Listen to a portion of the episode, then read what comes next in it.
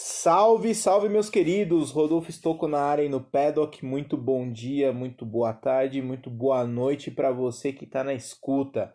Mais um episódio desse que é o melhor podcast que você vai ouvir hoje, o Bolas e Rodas. Vamos nessa?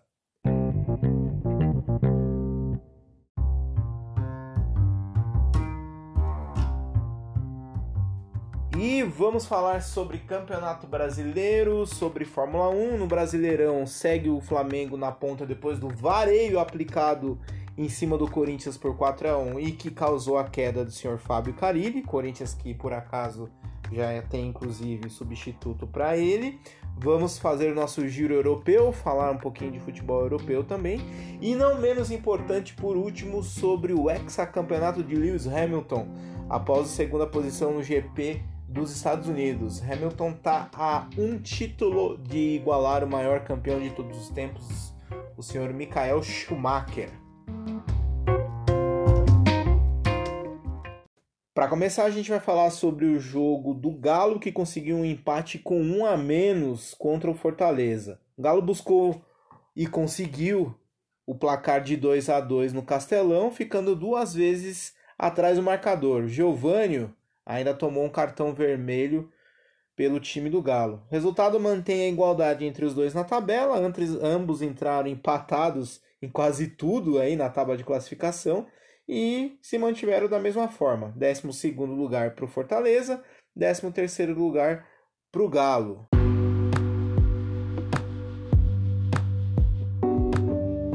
Palmeiras venceu mais uma, mas venceu no sufoco. Defe dependeu.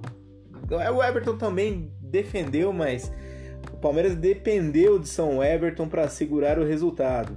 Defendeu pênalti, fez aí outras defesaças típicas do goleirão do Verdão.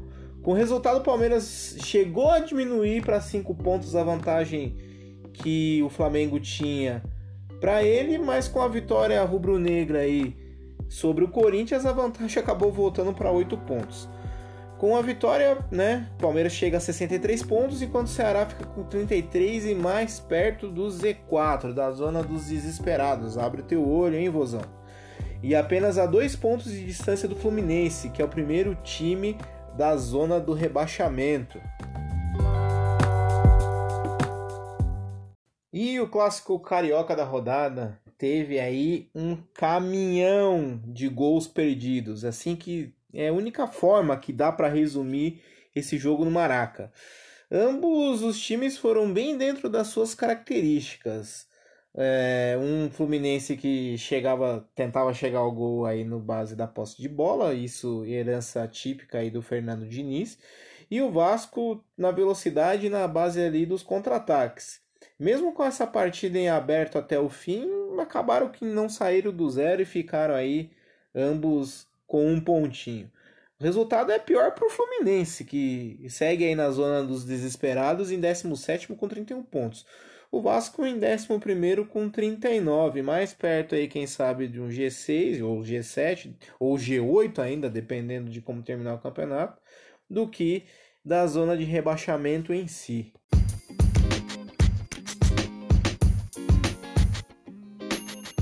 Meus queridos, clássico das multidões. O Flamengo não para. 65 mil pessoas viram um impiedoso rubro-negro marcar quatro gols, sendo três do atacante Bruno Henrique, e terminar de derrubar o pouco que ainda estava de pé no timão. O Flamengo já garantiu a sua vaga na Copa Libertadores de 2020 com 71 pontos, o time aí da Gávea não pode ser ultrapassado por nenhum time que esteja fora do G6, ou G7, ou o próprio G8, caso o Flamengo vença a Comembol Libertadores.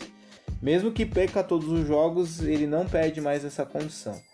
E o Corinthians do agora ex-técnico Carilli era um dos poucos que tinha ainda uma defesa mais sólida no Brasileirão, simplesmente desmoronou tomando 10 gols nas últimas 5 partidas, só passou em branco mesmo no jogo contra o Santos. Nessa segunda passagem iniciada em janeiro, foram 69 jogos com 27 vitórias, 25 empates e 17 derrotas. Mesmo ganhando o Paulistão, O próprio Carilli já admitiu em outras falas, e como a gente mesmo trouxe aqui nos episódios testes, que o Corinthians fez poucos bons jogos aí na temporada. Sobre o substituto do Carilli no timão, apesar de nada confirmado ainda pela diretoria, é possível que seja o técnico do Atlético Paranaense, o Thiago Nunes. O Thiago já comunicou a sua intenção ao clube de assumir o Corinthians em 2020 e, inclusive, o clube paranaense já desligou o técnico nesta terça-feira.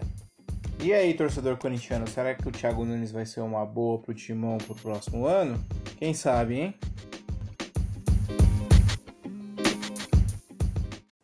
E o São Paulo, hein? Aleluia! O São Paulo venceu fora de casa. E não que o tricolor tenha feito uma partidaça, mas pelo menos foi eficiente e fez o suficiente para vencer bem a Chapecoense depois da sacolada que tomou no meio da semana no clássico contra o Palmeiras. Pobre da Chape que se afunda ainda mais na zona dos desesperados aí. Penúltimo lugar com 21 pontos, já está 11 pontos atrás do primeiro time fora do Z4. Já o tricolor segue aí no G4, disputando uma vaga direto para a fase de grupos da Libertadores. Destaque da partida para o goleiro Thiago Volpe, com quatro boas defesas, o que abrilhantou ainda mais a vitória do tricolor. E como eu falei, Fernando Diniz conquistou sua primeira vitória aí dos, no comando de São Paulo fora do Morumbi.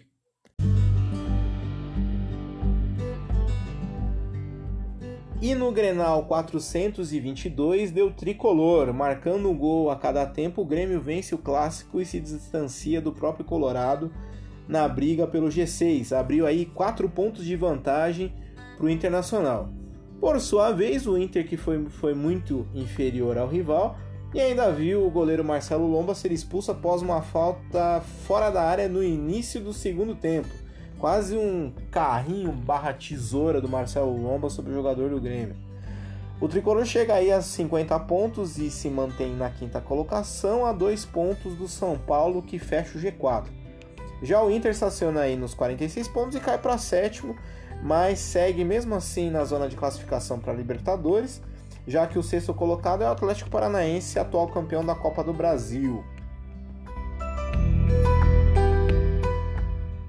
Furacão e CSA. O Furacão teve que fazer três gols, três gols, para valer pelo menos um, já que o primeiro foi anulado por impedimento, o segundo valeu e o terceiro também foi anulado. Furacão jogou bem, pressionou o CSA, mas não conseguiu marcar. Só esse primeiro e único golzinho aí que definiu o placar do jogo. Já o CSA se segurou lá atrás, tentava sair aí nos contra-ataques no segundo tempo, mas nada que surtisse muito efeito. Furacão chegou no G6 em sexto com 46 pontos, mas essa colocação é tal qual o feriado do domingo, não serve para nada, já que o Atlético está classificado para a Comembol Libertadores 2020 por ter levado a Copa do Brasil. Já o CSA fica em 18º com 29 pontos e segue no bololô da zona, da zona dos desesperados, lutando para não cair.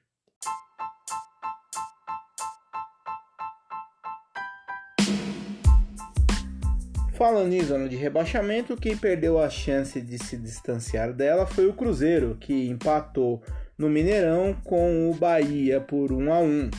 Fernandão abriu o placar para o tricolor da Boa Terra, enquanto Sassá empatou para o Cruzeiro num tirambaço. Primeiro tempo, o Cruzeiro começou dominando, viu o Bahia executar suas ações apenas no contra-ataque, mas o próprio Bahia acabou falhando no último passe e exagerando no chuveirinho, tentando só colocar a bola na área para cabeceio do Fernandão. E mesmo fazendo pressão para chegar à vitória, o Cruzeiro acabou ficando só no empate. Com isso, o, a Raposa permanece fora da zona de rebaixamento, apesar de ter perdido a oportunidade aí de abrir 4 pontos para o Z4. Segue com 33 pontos, dois a mais que o, que o Fluminense, que é o primeiro time do Z4. Já o Bahia chegou aos 42 e se mantém aí na nona posição. E nos demais jogos da rodada tivemos Santos 4, Botafogo 1. O Peixe se consolida cada vez mais no G4 em terceiro, seis pontos à frente do São Paulo e cinco pontos aí atrás do Palmeiras. Já o Botafogo cada vez mais perto da zona do desespero. E no outro jogo, Goiás 2, Havaí 0, Esmeraldino faz dois gols no finalzinho e consegue aí mais uma vitória fazendo uma boa campanha no retorno. Está a quatro pontos do G6, enquanto o Havaí segue firme e forte rumo à Série B de 2020. Classificação atualizada do Brasileirão traz o Flamengo em primeiro com 71 pontos, em segundo o Palmeiras com 63, o Santos em terceiro com 58 e o São Paulo em quarto com 52, fechando o G4.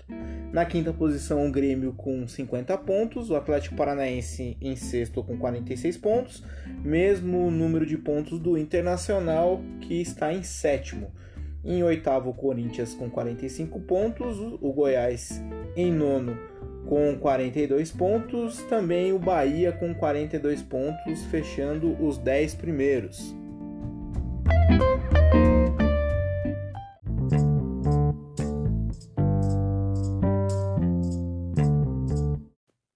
Europeu, agora vamos falar dos campeonatos mais importantes do velho continente.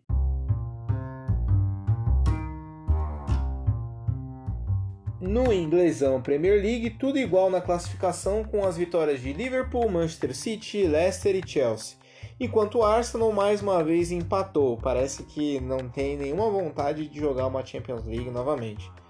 Destaque da rodada foi para a horrível e tenebrosa lesão no tornozelo do português André Gomes na partida entre Everton e Tottenham, após uma entrada do jogador do time do norte de Londres, o coreano Son.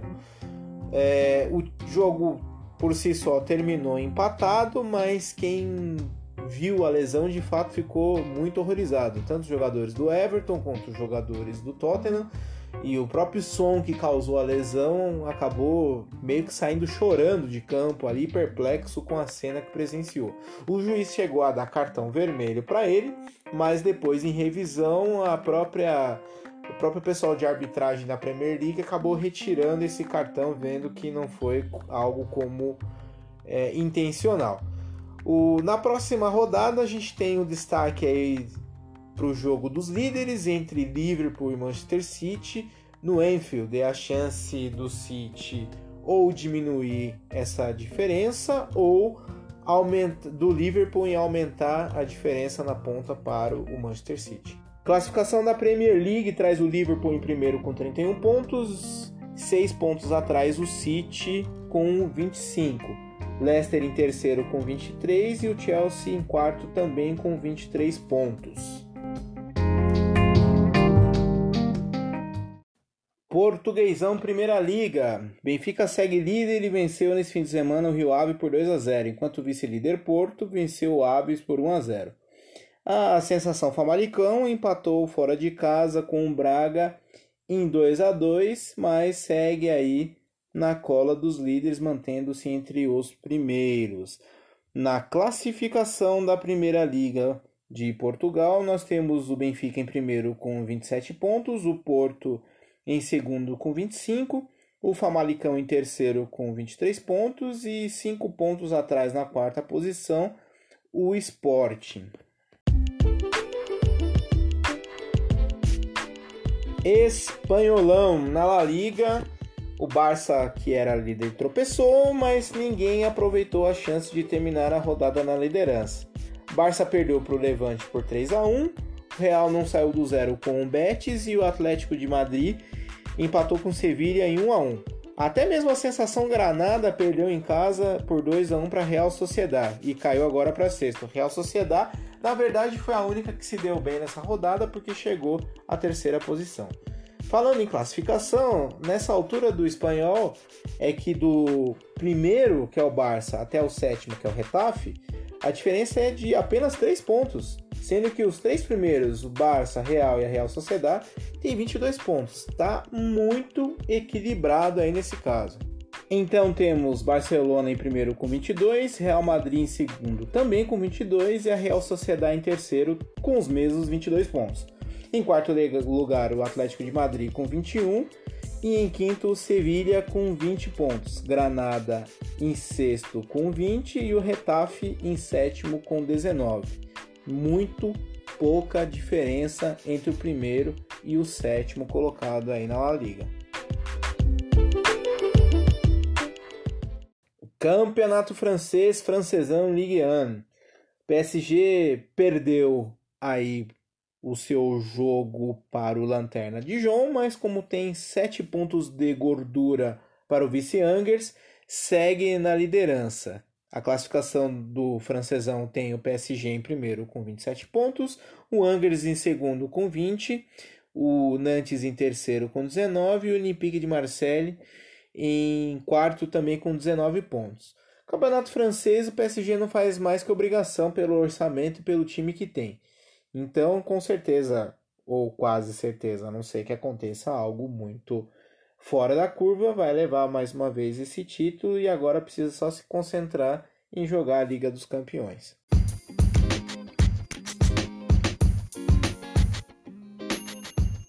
Alemãozão Bundesliga, meus queridos, quem diria o heptacampeão Bayern de Munique tomou um vareio de 5 a 1 no jogo contra o Eintracht Frankfurt. E esse vareio simplesmente e somente causou a queda do técnico Nico Kovac. O heptacampeão vem sofrendo nesse início de temporada aí e nem, nem tem conseguido figurar direito ali na liderança ou vice-liderança, que era algo comum em anos anteriores. Falando em classificação, a gente tem o Mönchengladbach que segue em primeiro com 22 pontos, Borussia Dortmund voltando a figurar entre os primeiros com 19 pontos na segunda posição, o Red Bull Leipzig com 18 pontos na terceira posição e o Bayern agora é somente o quarto colocado com 18 pontos. Abre teu olho, hein, Bayern? No italianão, um destaque negativo, Série A. Balotelli foi alvo de racismo mais uma vez, agora por parte da torcida do Elas Verona. Pensou em abandonar a partida, mas voltou e marcou um golaço. Uma pena que o Brescia perdeu do mesmo jeito o jogo por 2 a 1. No mais, tivemos vitórias da Inter contra o Bolonha por 2 a 1 e a Juventus vencendo o clássico de Turim contra o Torino por 1 a 0. E a sensação Atalanta perdendo para o Cagliari em casa por 2 a 0. Na classificação do italianão, a gente tem a Juventus, que novidade, em primeiro com 29 pontos, seguido pela Inter em segundo com 28. A Roma vem em terceiro com 22 e a Lazio em quarto com 21. O Atalanta, que era a sensação até pouco, agora figura apenas em quinta, na quinta posição com 21 pontos, mesmo número de pontos do Cagliari, que é o sexto colocado. E com isso, meus queridos, a gente termina o nosso giro pela rodada do final de semana, tanto aqui no Brasil quanto na Europa. Muitos causos, goleadas, demissões, tudo o que fez uma rodada muito movimentada esse final de semana.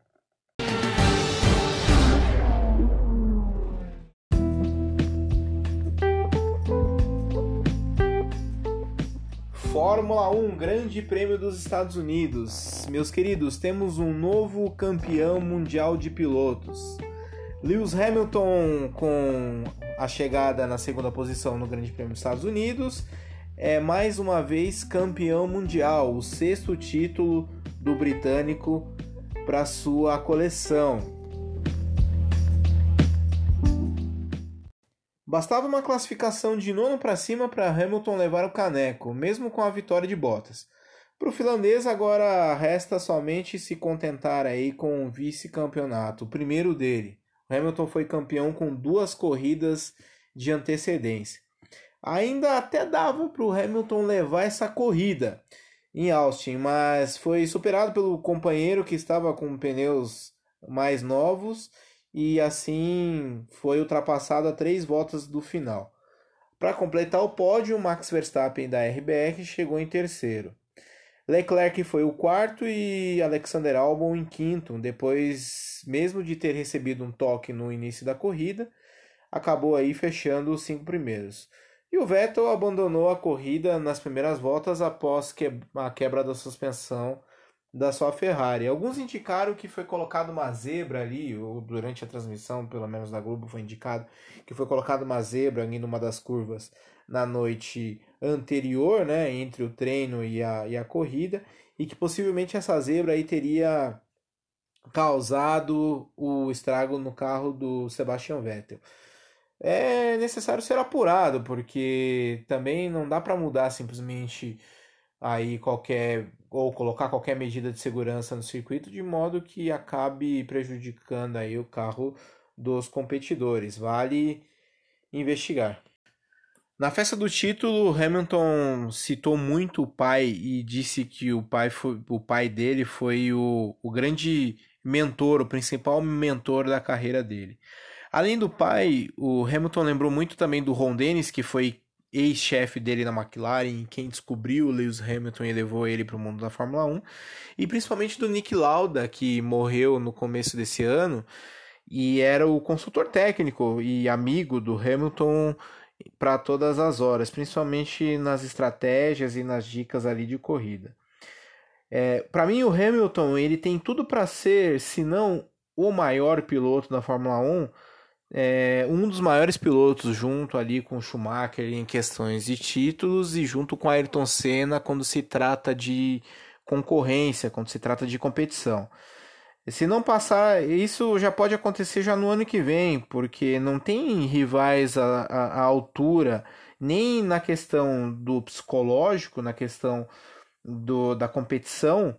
Talvez um Sebastian Vettel, mas muito longe disso como também na questão do carro, já que o carro da, da Mercedes, os carros das, da, da Mercedes estão muito à frente aí dos demais. É, talvez esse panorama possa até mudar em 2021 com um novo regulamento, e aí daria chances para equipes como, por exemplo, a própria Ferrari ou a Red Bull de é, retomar aí os tempos vitoriosos. Mas até lá é quase certo que teremos um Hamilton heptacampeão e com maior número de vitórias, já que ele está a oito vitórias aí do Michael Schumacher, o que viria a ser o maior de todos os tempos.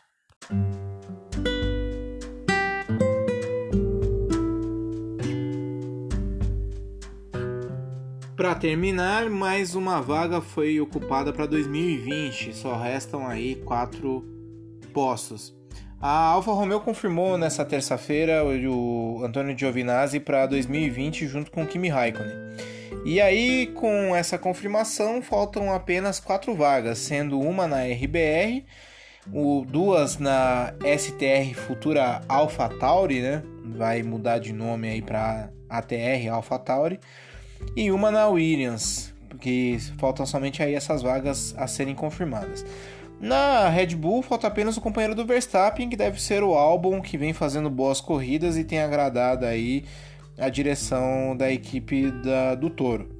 Na AlphaTauri ou STR deverá ser mesmo os atuais pilotos, o Daniel Kvyat e o Pierre Gasly. E na Williams, o Kubica já disse que vai deixar a categoria final do ano, né? Todo mundo sabe que o Kubica teve uma grande dificuldade esse ano aí para pilotar, não só pelo carro em si, que tá bastante ruim, mas porque é, a lesão ainda que ele sofreu e que afastou ele todo esse tempo é, ainda o prejudica muito, né? Mas a Williams deve promover aí o piloto reserva dos dois, que é o Nicolas Lafitte para ocupar essa vaga e assim fechando o pitch para o ano que vem, o grid para o ano que vem. Meus queridos, agradeço mais uma vez imensamente a audiência de vocês em escutar esse garoto que vos fala.